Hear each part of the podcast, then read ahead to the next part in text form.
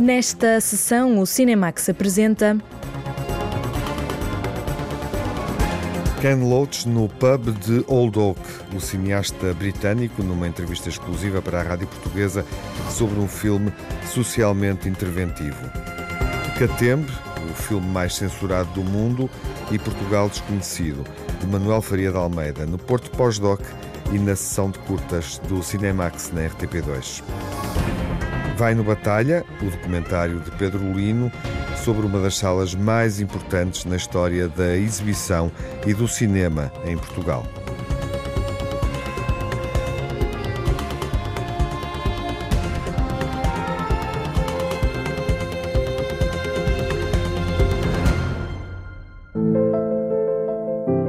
Escolhendo a história certa, temos uma visão profunda do modo como o mundo funciona. Quem o diz é Ken Loach, que nunca deixou de escolher bem as histórias que filma e filmou. O cineasta britânico encontra-se com o público português nesta sessão do Cinemax. É um encontro conversado com a jornalista Lara Marques Pereira, onde abre o pub de Old Oak, o bar britânico onde filmou uma história de resistência e de tolerância. Aos 87 anos de idade, Ken Loach sabe que cada filme feito pode ser o último. Por isso é mais importante que nunca manter o olhar atento ao mundo e às convulsões sociais que o atravessam. Nos últimos anos, o realizador e o habitual colaborador na escrita de argumentos, Paul Laverty, focaram-se no Nordeste de Inglaterra em histórias que retratam situações de pobreza, vulnerabilidade e das dificuldades crescentes da classe operária. O pub The Old Oak resulta da observação de como a direita pode ganhar terreno em pequenos lugares ignorados pelos governos. We always talked about the, the consequences of Falávamos muito das consequências das velhas indústrias terem fechado. Isso vê-se de forma clara nas antigas cidades mineiras, porque há a mina no centro da vila, há as casas dos mineiros à volta e depois é campo. Não é como na cidade, onde talvez seja possível encontrar trabalho. Ali é muito claro, não. Quando as minas fecham, a comunidade fica abandonada. Não há investimento. As lojas fecham, as casas ficam vazias. Um, and, um when the when the community when the pick shuts, the community is abandoned. There's no new investment. Shops close, houses uh, stand empty. Um, the public infrastructure dies. Um, schools.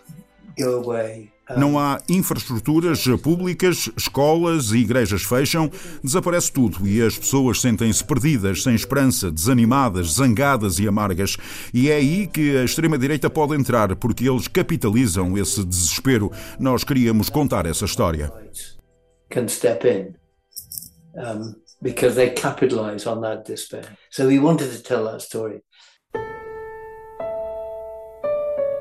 Depois de Eu, Daniel Blake, sobre a rigidez do sistema de apoios sociais em Inglaterra, que venceu a Palma de Ouro no Festival de Cannes, e de Passamos por cá, sobre os desafios que se colocam aos trabalhadores numa economia que incentiva o trabalho independente, mas precário.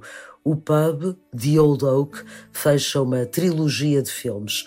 Ken Loach e Paul Laverty refletem sobre o encontro de uma população que caiu no esquecimento com os refugiados que fugiram da guerra na Síria e que foram enviados em larga escala para aquela zona do país. And we did the initial research um, and talked to the agencies that were helping. And when we were doing the research, the situation was better na pesquisa inicial, falámos com agências que estavam a ajudar. Quando começámos a pesquisa, a situação já estava melhor do que quando chegaram os primeiros refugiados, porque o governo local encontrou forma de os apoiar. Mas quando chegaram os primeiros, não havia nada. A primeira cena do filme foi contada ao Paul por uma das pessoas que estava a ajudar na chegada dos refugiados. Who had helped um, the refugees arrive. Na primeira cena do filme, Ken Loach mostra fotografias tiradas por Yara, uma jovem síria, na chegada à vila num autocarro recebido com desagrado pela população local. Um episódio recriado para o cinema, mas que foi relatado pelos refugiados com quem Ken Loach se cruzou durante a pesquisa para o filme. She's taking photo there. You better delete that photo. They're just kids, man. Let them get in the house and get settled, man. Uma antiga cidade mineira a viver dias de angústia é confrontada com a chegada de um grupo de refugiados vindos da Síria. No único pub que ainda resta, as conversas passam por um sentimento de revolta perante o que muitos consideram ser uma invasão. TJ, o dono do lugar, é um homem moderado no discurso e que tenta ajudar as famílias que chegam desprotegidas e traumatizadas pela guerra. As personagens são criadas para o cinema a partir de relatos da comunidade de refugiados e de quem os acompanhou à chegada. All right, lads. How come they're getting all that stuff? It's all been donated by local people. It's all second-hand stuff, lads. There's, there's nothing new. I know, but they've been getting everything lately. Aye, but they've lost everything. As you've got to understand, they, had, they came to this country and they had absolutely nothing other than the clothes on the back. Wish I can get a bike. I mean, the characters in the story are fiction, of course, but but they're they're founded in people we met, um, and people, particularly Paul met. Um, I mean, uh, uh, and and then then they come out of the As personagens são ficcionais, mas foram escritas a partir de pessoas que encontramos, especialmente o Paul. Depois há necessidades dramáticas para contar a história. Falámos eh, sobre como era possível ter vários elementos. Pessoas que tinham sido socialmente ativas e que tinham trabalhado com a comunidade e militantes políticos, mas que perdem a energia e a esperança e que simplesmente desanimam porque nada muda. Alguns, sobretudo os mais novos, conhecem o espírito de solidariedade solidariedade dos mineiros e mantêm-no. Isso ainda está presente, mas o sentimento mais forte é o de desânimo.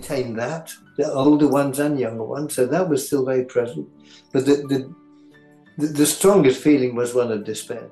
A região do nordeste de Inglaterra, em redor da cidade de Newcastle, foi o lugar escolhido pelo governo britânico para concentrar os refugiados que chegavam ao país de forma mais ou menos silenciosa e sem grandes apoios. A situação foi mudando ao longo do tempo porque os governos e a população locais têm na sua essência a herança dos tempos dos mineiros em que as adversidades eram ultrapassadas de forma coletiva e há lugar para a esperança. But it's not it's not cross your fingers, you know. It's got to be it's got you can only have hope mas não basta cruzar os dedos, só podemos ter esperança se virmos a possibilidade de mudança. Neste momento, muitas pessoas não conseguem ver isso. Acho que queríamos transmitir que na base da esperança está a solidariedade, o facto das pessoas poderem ajudar. Is our solidarity you know, the fact that people will support each other. When you eat together, you stick together. Yeah, your mother always said that. Yeah, we used to do the same before we left Syria. We used to cook together too with our neighbors and sleep under the stairs in case we were bombed. People become used to seeing Syrians in, in the in the um, in those communities, so it's not so strange, and they they gradually get absorbed into the community. Um, and, um, As pessoas já estão habituadas a ver sírios nestas comunidades, por isso já não é estranho, e eles estão integrados na comunidade.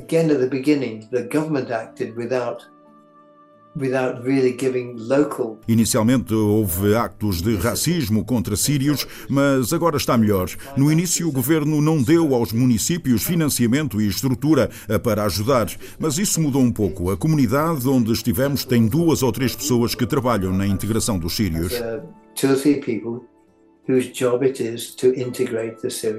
O personagem TJ é o dono do pub em vias de desaparecer que decide ajudar os refugiados e, mais do que isso, promover o encontro destes com a população local.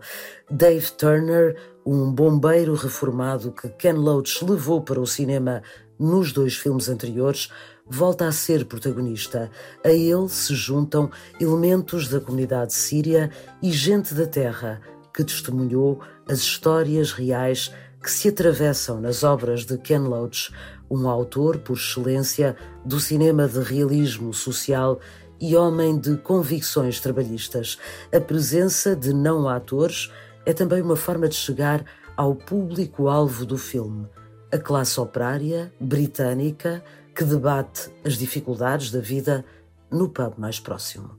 Well, that, that's why we wanted to show how it starts, because it starts with people having, being right. It is, it is wrong é por isso queríamos mostrar como é que começa, porque começa pelo facto das pessoas terem razão. É errado ter abandonado aquela comunidade. Eles têm o direito de estar zangados porque não há qualquer indústria ali. Eles têm o direito a exigir que o governo invista, porque há muita coisa que pode ser feita. Por exemplo, novas tecnologias ambientais podiam estar ali. Eles podiam ter um trabalho e bons salários, segurança, mas não. They could have had good work good wages, secure work. But no, it's a it's a it's a capitalist government with a capitalist opposition, and they will not use our collective wealth É um governo capitalista e uma oposição capitalista e não vão usar os recursos para investir. É por isso as pessoas têm razão para estar zangadas. Para além disso, questionam por que razão têm de partilhar o pouco que têm com quem também não tem nada, quando há áreas mais ricas que podiam partilhar. Por que nós? With plenty to share. Why us? We've been in this village all our lives. I know you have. You know, and is this going to be it like the rest of our lives are living? Oh, way, Charlie. No way, Charlie, go. O cinema de Ken Loach tem captado as fragilidades das classes mais desprotegidas e, neste caso, a forma quase normalizada como o discurso xenófobo pode ganhar dimensão num país onde o próprio governo não mede as palavras. We have a government actually blaming immigrants. We've got one of the leading members as the Home Secretary, hugely important, talking about an invasion. Temos um governo que culpa os imigrantes. O secretário de Estado do Interior, que é uma figura importante, a falar de uma invasão de barcos estrangeiros. E há uma língua racista. Também a imprensa está sempre a pressionar contra os imigrantes. Segundo alguns políticos, esse é o maior problema que temos. Against immigrants.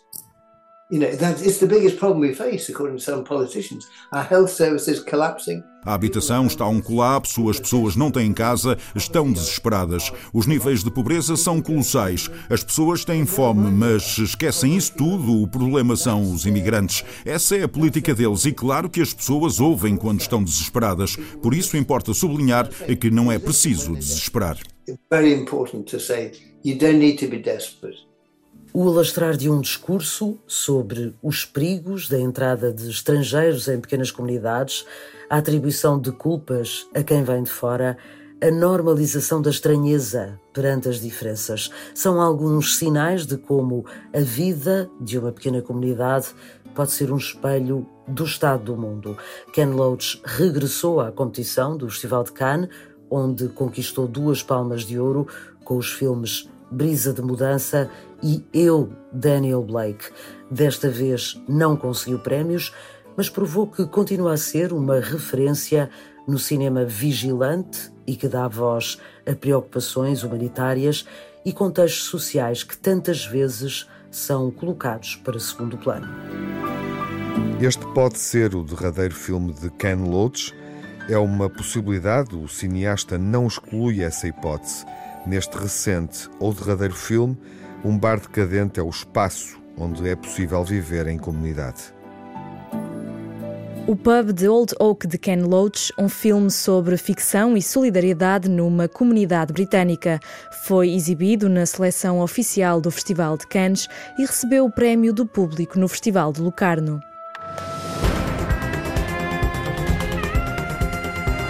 A segunda parte do Cinemax mostra o clássico Catemp e vai no Batalha.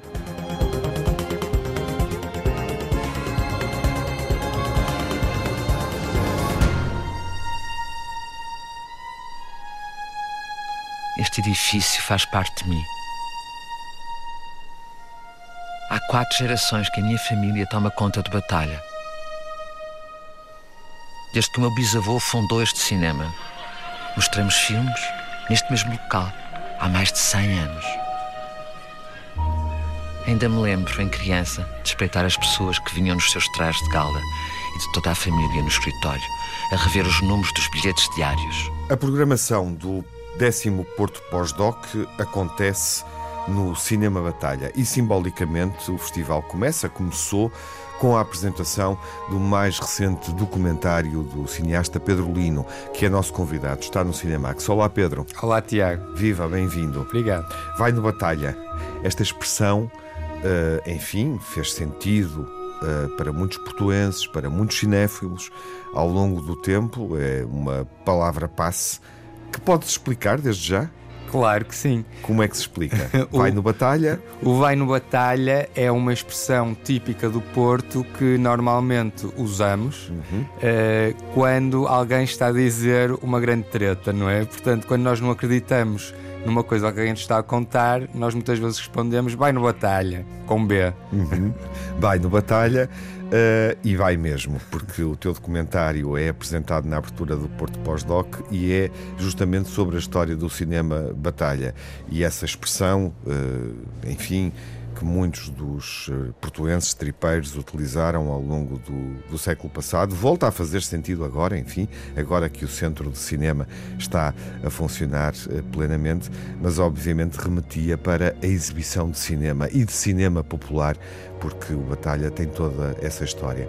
O teu filme, o teu documentário, uh, permite observar, por exemplo, uh, o longo processo de restauro que permitiu devolver, que devolveu a sala de cinema como agora a frequentamos, mas mergulha na história de uma sala que é mítica. E a expressão mítica é aqui apropriada, enfim, para quem não sabe, porque o documentário insere-se numa linha de divulgação, de investigação em torno de grandes salas de cinema, de salas míticas. Exatamente. O, o filme partiu de um convite de uma produtora francesa, da Colin Production, que tem uma coleção de filmes sobre salas míticas do mundo inteiro, chamada Cinema Mythique. Uh, os produtores franceses tinham visto o meu filme anterior, O Lupo, gostaram muito e acharam que tinha muito a ver com esta coleção e, portanto, convidaram-me, sendo eu português, a escolher uma sala do meu país que eu quisesse fazer um filme. Pronto, eu para além de ser português sou portuense uhum. e portanto imediatamente me lembrei do Cinema Batalha, que na altura ainda estava encerrado, portanto estava já fechado há, há bastantes anos, eh, em, em grande decadência, digamos. A altura foi há cerca de 2018. Quatro anos. Sim. Uh, o que te permitiu acompanhar todo o processo de restauro do, do Batalha. Exatamente. Portanto, uh, depois desta primeira conversa que tivemos, começamos a, a, a iniciar a produção e coincidiu com as obras de restauro que a Câmara do Porto levou a cabo para, para levar o cinema Batalha até ao ponto que está hoje. E, portanto, nós tivemos essa sorte, digamos, Exato. de apanhar este timing e de ir acompanhando as obras do início ao fim. Mas é um filme que investiga uh, o tempo de vida da sala e, de certa forma, um século de vida da cidade do Porto. É esse o arco narrativo, não é? É, exatamente. Portanto, Ele o... começa exatamente em o nosso filme começa em 1906. Ou recua, recua até 1906. Exatamente. Portanto, Porque em 1906, em porque 19... que 1906 é uma data importante para o Batalha, que ainda não existia, o edifício, obviamente. Exatamente. Então, em 1906 foi na altura em que se começaram a fazer as primeiras projeções cinematográficas regulares no Porto. Portanto, já tinha havido aqui umas mostras em 1896 do cinematógrafo, etc. Mas em 1906, na Feira de São Miguel, que hoje é Rotunda da Boa Vista, começaram a fazer, de, da tarde até à meia-noite, sessões de cinema todos os dias. Pela mão de Manuel Neves e Edmond Pascot, que ainda é a família Neves a dona uh, do cinema batalha hoje em dia.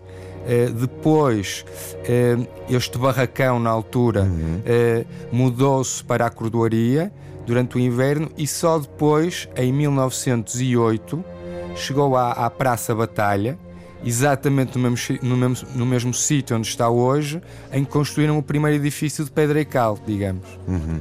É, enfim, a, a, história do Batalha tem momentos altos, tem, tem momentos baixos. Uh, nesse processo de investigação, uh, qual é o momento, na tua perspectiva, obviamente, mais, mais marcante? Em que fase de existência do cinema batalha é que ele foi mais vivido, digamos assim, pela cidade? Qual é o, o momento mais. o momento áureo de batalha?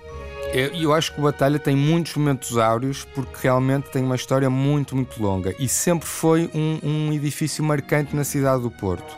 Mas há aqui uma altura em que eu, eu, em que eu acho que tenho que destacar que foi a construção do novo edifício, portanto, do edifício que nós conhecemos hoje em dia, que foi construído em 1947, portanto, eh, durante a, a ditadura do Estado Novo, e foi uma arquitetura que rompeu com os dogmas todos da época. Portanto, havia aquela ideia de fazer um tipo de arquitetura mais tradicional, não é? O português suave, como se chamava, com uma série de, de estilos, digamos, que, que remetem para uma Portugalidade que nem sequer era real. E a família Dona de Batalha e o arquiteto Artur Andrade conseguiram, a muito custo e contra eh, as autoridades da época, conseguir construir um edifício modernista eh, que rompe com, com, todo o estilo da época e, e, que foi um edifício muito marcante, não só pela arquitetura todo o edifício em si, como também pelo projeto dos interiores, uhum. em que Artur Andrade convidou uma série de artistas, entre os quais um jovem que ainda não tinha acabado o curso de pintura nas Belas Artes do Porto, seu nome Júlio Pomar, uhum. que pintou um enorme mural uh, dentro do cinema. Uh, e esse mural foi imediatamente uh, censurado e tapado e, e, e tornou-se quase numa lenda urbana do Porto porque eh, só, só se conheciam fotografias a preto e branco Sim. e não se sabia se, se o mural ainda existia ou não.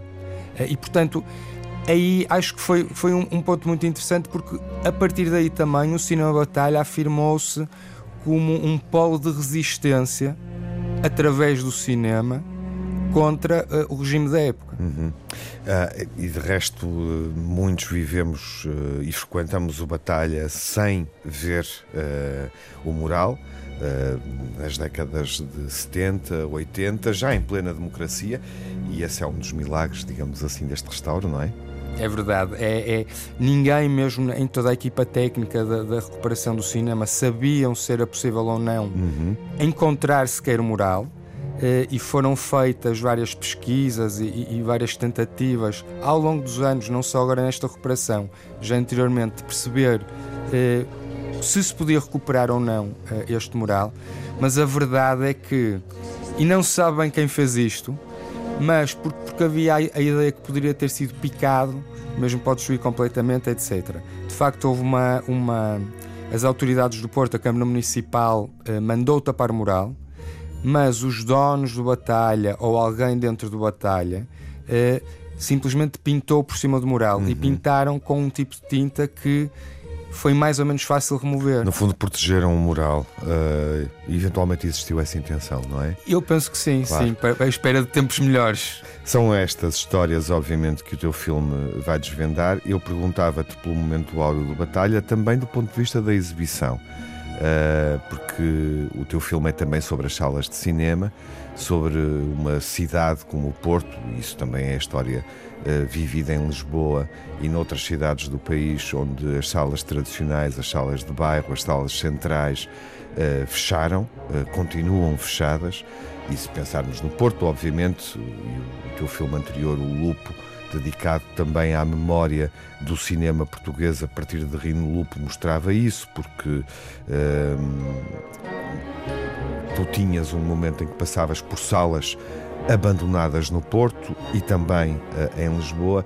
Uh, o teu filme também é uh, sobre isso, imagino eu. Também faz esse mapeamento, digamos assim, emocional de lugares de cinema onde gostávamos de estar a ver filmes hoje em dia. Sim, claro. É muito focado no, no batalha realmente e, e, fazendo sempre uma, uma relação com, com a sociedade e com o cinema. E, portanto, as duas coisas estão muito ligadas, não é? A arte em geral e o cinema, acho eu, em particular. E, portanto, é, pegando um bocadinho que tu disseste, ao longo do século XX, e a, e a Sala do Cinema Batalha está presente na cidade do Porto durante praticamente todo, todo o século XX e ainda hoje em dia, é, nós vamos percebendo também as mudanças na sociedade, muito também através dos filmes que iam sendo exibidos nesta sala. Uh, e depois também acompanhamos toda a decadência uh, desta sala de cinema que foi tão importante que entrou no léxico da própria uhum. cidade até ao seu encerramento durante muitos anos. Uhum. E do restante património uh, edificado e do modo como o nosso Uh, enfim, a forma como vivemos o cinema também, num determinado momento, se transferiu para outros espaços, nomeadamente espaços uh, comerciais, os multiplexes. Qual é, do ponto de vista cinematográfico, o melhor momento da história do Batalha?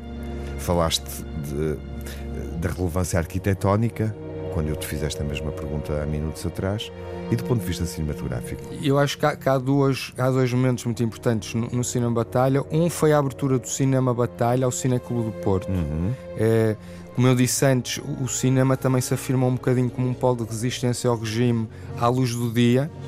E, e o Cineclube do Porto teve um papel muito, muito importante aí eh, na cidade do Porto, porque mostravam filmes que muitas vezes nem eram permitidos pelo regime e, e o Cinema Batalha abriu-lhes as salas do Batalha gratuitamente, durante algum tempo até, para aos domingos de manhã se reunirem os cinéfilos do Porto e verem, discutirem, pensar em cinema numa altura em que pensar autonomamente era complicado.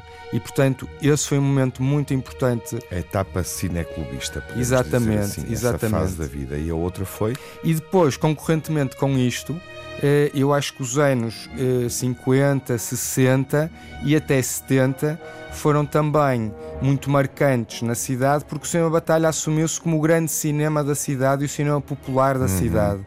E, portanto, todos os grandes filmes eram exibidos lá, numa sala que era é, muito maior do que é agora, não é? Com muitos mais espectadores, até lá acima ao galinheiro, como nós chamávamos. E, portanto, aí sim, eu acho que o Batalha ficou marcado eh, em todas as gerações que ainda hoje o lembram, tanto no cinema antes da ditadura. Eh, num cinema, numa programação mais política, como num cinema mais popular. Exatamente, exatamente. E depois também com a piada de, no pós-25 de Abril, isto foi um fenómeno que, que se alastrou no país inteiro, ter também uma enorme uh, para ver os filmes que eram proibidos até lá. Portanto, filmes uh, pornográficos, filmes eróticos, etc. E nós também mostramos isso no nosso, nosso filme, até através de arquivos da RTP, das filas que iam à volta do quarteirão todo uh, da cidade para as pessoas entrarem e verem os filmes que eram proibidos até aí. Qual foi a, a maior descoberta? enfim qual é a revelação mais uh, surpreendente que o teu filme tem? Eu acho que, que, a maior descoberta no nosso filme foi de facto o início do cinema batalha, todo o nascimento e, e, toda a primeira fase, digamos, o primeiro capítulo do cinema, que, que no início era chamado o Salão High Life, na Praça da Batalha, e, e, e, essa história que é menos conhecida. Portanto, uh, aqui, um, existe ali um edifício e projetam-se filmes naquele mesmo local desde 1908, mas já passaram por diferentes formas, não é? Então houve um, um antigo cinema aí e, e, através também do acesso ao espólio da família Neves, que tem sido gerentes deste cinema ao longo de várias gerações, eh, conseguimos descobrir toda a gênese. Eh, deste cinema, todas as dificuldades porque eles passaram e uma série de histórias que hoje em dia são mais desconhecidas porque as pessoas que as viveram já, já não estão cá. Pedro, obrigado uh, pela disponibilidade e apresentação prévia do teu documentário que depois do Porto Pós-Doc poderá ser visto quando, onde, em que momento? O, o, documentário teve o apoio da RTP, portanto vai passar na RTP2, ainda não sabemos quando. Uh, e depois disso ainda não sei porque o filme está muito fresco, foi acabado em setembro, portanto eu ainda não sei mais nada. Uma novidade uh, e vai mesmo no Batalha. Pedro Lino, obrigado. Obrigado eu. Vai no Batalha, o documentário de Pedro Lino é exibido em estreia na sessão de abertura do 10 Festival Porto Postdoc, que acontece durante a próxima semana pela primeira vez no renovado Batalha Centro de Cinema.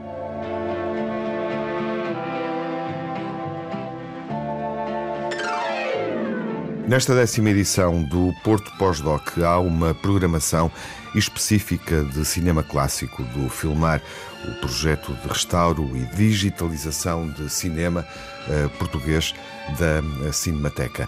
Nesta programação Filmar vai ser exibido Catembe, de Manuel Ferreira de Almeida, um filme de 1965 que começa em Lisboa com um inquérito, um inquérito de rua, como se diz atualmente, um vox pop onde os lisboetas uh, vão dizendo aquilo que sabem, sabiam na data 65 sobre Lourenço Marques.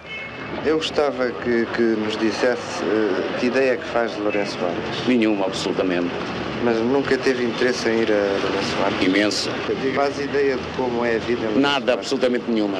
Não faço ideia do que será Lourenço Mas Marques. tem ideia que Lourenço Marques é uma cidade no meio da selva? Ou... Sim, por fotografias, porque me dizem que lhe deve ser qualquer coisa de grande.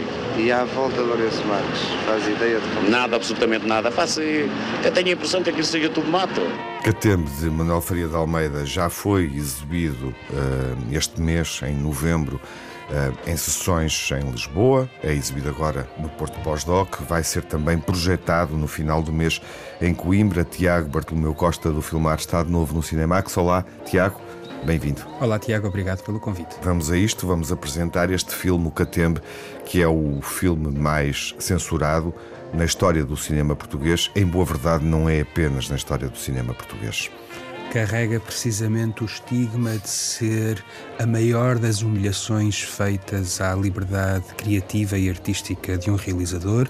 Um filme que foi não apenas proibido, não apenas censurado, mas obrigado a queimar os negativos pelo Ministério do Ultramar, pelo regime do Estado Novo, que temia que um filme que mostrava Lourenço Marques, atual Maputo, tal como a cidade era realmente e que punha em causa uma imagem que o regime fascista queria propor, que era uma imagem de separação uh, da população e que Manuel Faria de Almeida, que conhecia muito bem aquele território, porque havia sido fundador do Cineclube, porque ali havia nascido, mostrava como era possível que uma cidade, numa então dita colónia, ultrapassasse em grande escala aquilo que era a metrópole, portanto a capital do Império. E disso o, o regime sentimos, teve medo. O que sentimos ao ver o filme, de facto, é que a vida em Lourenço Marques era extraordinária. Era não sem, naturalmente, eh, guardar ou esconder aquilo que era a segregação racial, claro. aquilo que era a opressão. E o filme também torna isso evidente, não é? Absolutamente.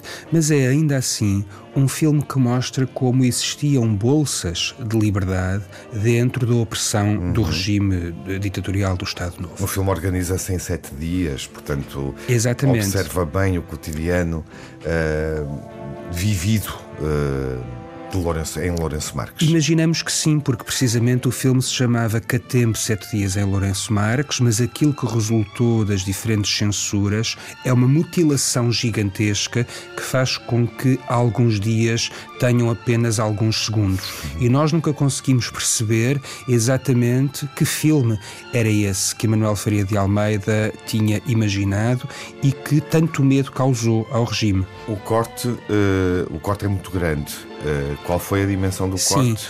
Eh, na planificação que se consegue perceber e que Manuel Faria de Almeida guardou e que nós havemos de editar em livro em breve, eh, conseguimos perceber que o filme teria cerca de 90 minutos. Aquilo que o regime fez foi obrigar o filme a ser reduzido para cerca de metade uhum. e ainda assim, com esses 45 minutos, proibir a sua exibição. exibição nós conseguimos. O filme uh, fica invisível. O filme é o próprio realizador que decide, depois da primeira apresentação que é feita no Cinema Império em, em Lisboa, em dezembro de 1965, decide não continuar a sujeitar-se a essa humilhação e depois da proibição uh, do filme obrigando-o a mais cortes, ele decide retirar o filme de circulação, ele e o produtor, António da Cunha Teles, e portanto o filme ficou completamente invisível. E amputado, no entanto, uh, há aqui, digamos assim, uma decisão sábia que permite preservar o material que foi censurado, cortado. Exatamente. Existem 11 minutos que foram guardados pelo realizador em casa e que foram uh, também eles restaurados e que hoje fazem parte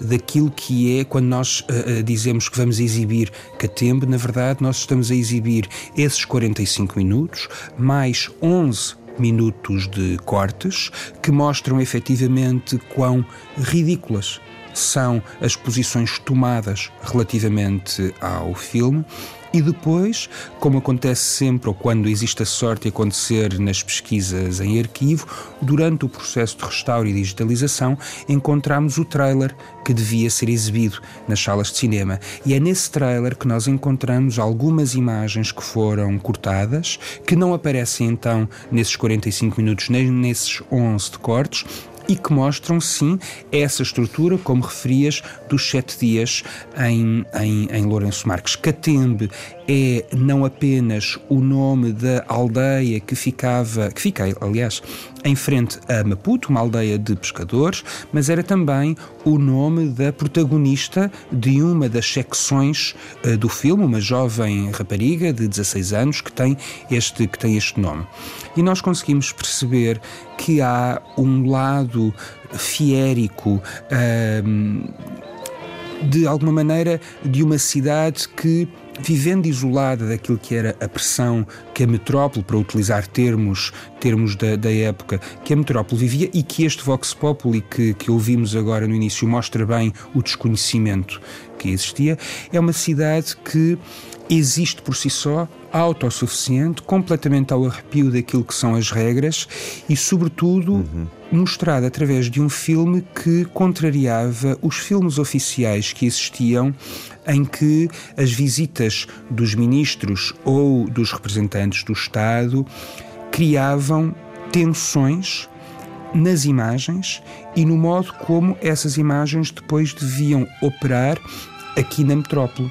Ou seja, o filme punha em causa uma ideia de império coeso.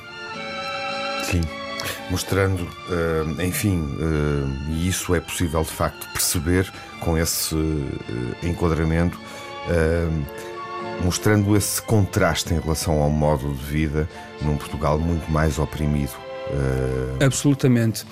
E, e, sobretudo, sendo muito consciente disso, Manuel Faria de Almeida e António da Cunha Teles, o produtor, não hesitam em avançar. O que é particularmente emocionante de perceber é como nós continuamos muitas vezes a perpetuar, através de uma narrativa oficial, com as mesmas referências, o modo como o país foi sendo contado. E quando olhamos para um filme como Catembe e para o gesto de retirada do filme de circulação, percebemos efetivamente que existem ainda muitas páginas em branco para nós, eh, para nós podermos ajudar a reconstruir a história. Quando nós apresentamos em, no início de novembro o filme em estreia comercial, como se costuma dizer, 58 anos depois daquilo que devia ter sido a sua estreia, permitindo então e não é um detalhe, que o filme existisse oficialmente, porque significa que entra dentro das listas dos filmes mais Exibidos, vistos sim. e orgulhosamente ocupa o último lugar dessa lista semanal, orgulhosamente porque permite que o filme exista, permite que o filme agora se inscreva dentro das, dentro das páginas da história oficial, apesar de, e naturalmente, o filme ter sido exibido e o filmar tem-no feito um, em sessões especiais, sempre contextualizadas. Mas, de repente, nós podemos ter, em contexto de sala, pessoas que, tendo uma lembrança do que foi não apenas a vida em Maputo de então, mas sabendo o modo como o cinema da década de 60 ajudou a inventar um contraste com aquilo que era a realidade do país, de repente percebem que há espaços, há espaços em branco e, e é, esse, é esse o grande objetivo de quando devolvemos às salas filmes clássicos, restaurados, digitalizados, é nós percebermos que a nossa história é uma história que tem heróis sem grandes capas, mas filmes que nos mostram de facto o pouco que nós sabemos de nós mesmos. Falando de Manuel Faria de Almeida, uh, um instante ainda para referir a exibição de uma curta na nossa programação na, na RTP2. Nas sessões desta semana podemos ver Portugal Desconhecido. Exatamente. O que acontece na sequência desta censura é que Manuel Faria de Almeida uh, tem que se virar, de alguma maneira, para o cinema de encomenda institucional, de propaganda, de publicidade, e o Portugal Desconhecido é um desses exemplos. É um filme encomendado pelas regiões de turismo para mostrar como é que era um país, no final da década de 60, que acreditava que o turismo podia ser uma solução de futuro. O que é muito curioso é que, sendo um filme institucional, é um filme que mostra, de facto, nesse contraste com a realidade que se vivia nos países colonizados, o modo como, mesmo essa ideia de felicidade, é uma construção. É sempre possível perceber nestes filmes de encomenda, quando eles são assinados por autores, como era o caso de Manuel Faria de Almeida, uma ideia de cinema, um discurso político e uma resistência, ainda que parecendo pouco evidente, uma resistência que permitia constantemente pôr em causa aquilo que era um discurso oficial. Tiago, voltando ao programa Filmar no Porto Pós-Doc, que decorre durante a próxima semana, vale ainda a pena enquadrar a exibição de Catempe, sete dias em Lourenço Marques, em Maputo, uh, num, numa programação mais ampla uh, com narrativas do Portugal ultramarino que nos levam até à Ásia. Exatamente. É um programa que foi pensado com o Porto Pós-Doc para precisamente perguntar que ideia temos nós a partir das representações oficiais.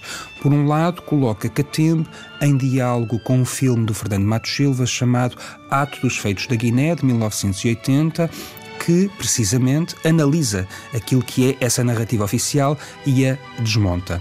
Por outro, em colaboração com a Quinta da China, que acaba de lançar o livro da investigadora Maria do Carmo Pissarra, que pensa o modo como na Ásia, onde também existiram colónias, onde também a ditadura portuguesa esteve presente, o cinema fez parte dessa da construção imagética, visual e simbólica.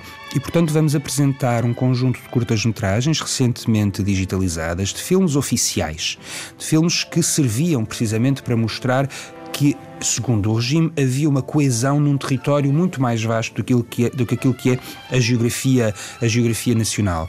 E, portanto, isso significa que entre os filmes oficiais rodados na Ásia, os filmes de contraste rodados nas, colónias, nas antigas colónias portuguesas, vamos poder perceber de repente que há uma história do cinema feita, uma história do cinema português feita fora do território que nos leva a perceber muitas das tensões que ainda hoje existem. E é também por isso que nós propusemos ao, ao Plano Nacional, ao Plano Nacional de Cinema, que organizássemos uma sessão de formação para professores que de alguma maneira pudessem utilizar estes filmes em contexto pedagógico e pudéssemos em conjunto alargar aquilo que são as nossas referências para não nos podermos desculpar da responsabilidade individual do modo como contamos a nossa própria história. Tiago, obrigado pela presença nesta sessão. Obrigado. Marcamos encontro em breve para outros momentos da programação Filmar, nomeadamente no Cinemax. A programação do Filmar, com Manuel Faria de Almeida, Catembe no Porto Postdoc e Portugal Desconhecido na sessão Cinemax Curtas, que pode ser vista esta semana na RTP2. Em estreia, quinta-feira, à meia-noite, repete depois da uma da madrugada de domingo para segunda-feira.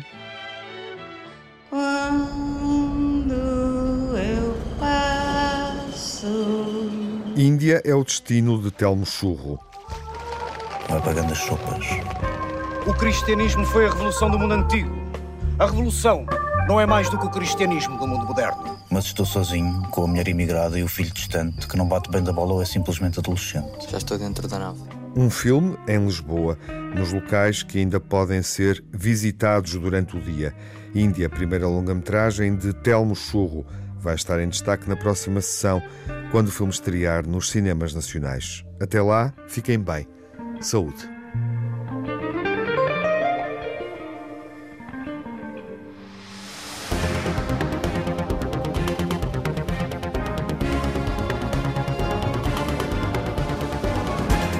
No Cinemax correm os créditos finais. Edição e coordenação de Tiago Alves com Lara Marques Pereira e Margarida Vaz. Sonorização de Rui Fonseca, pós-produção de Cláudio Calado. Banda sonora original de Cinemax composta por Nuno Miguel e remisturada por César Martins.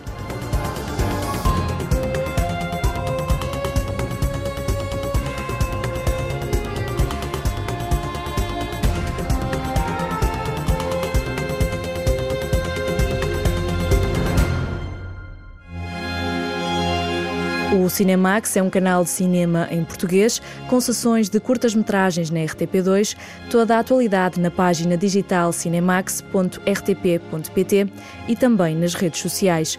Pode seguir-nos no Instagram, Facebook e no X.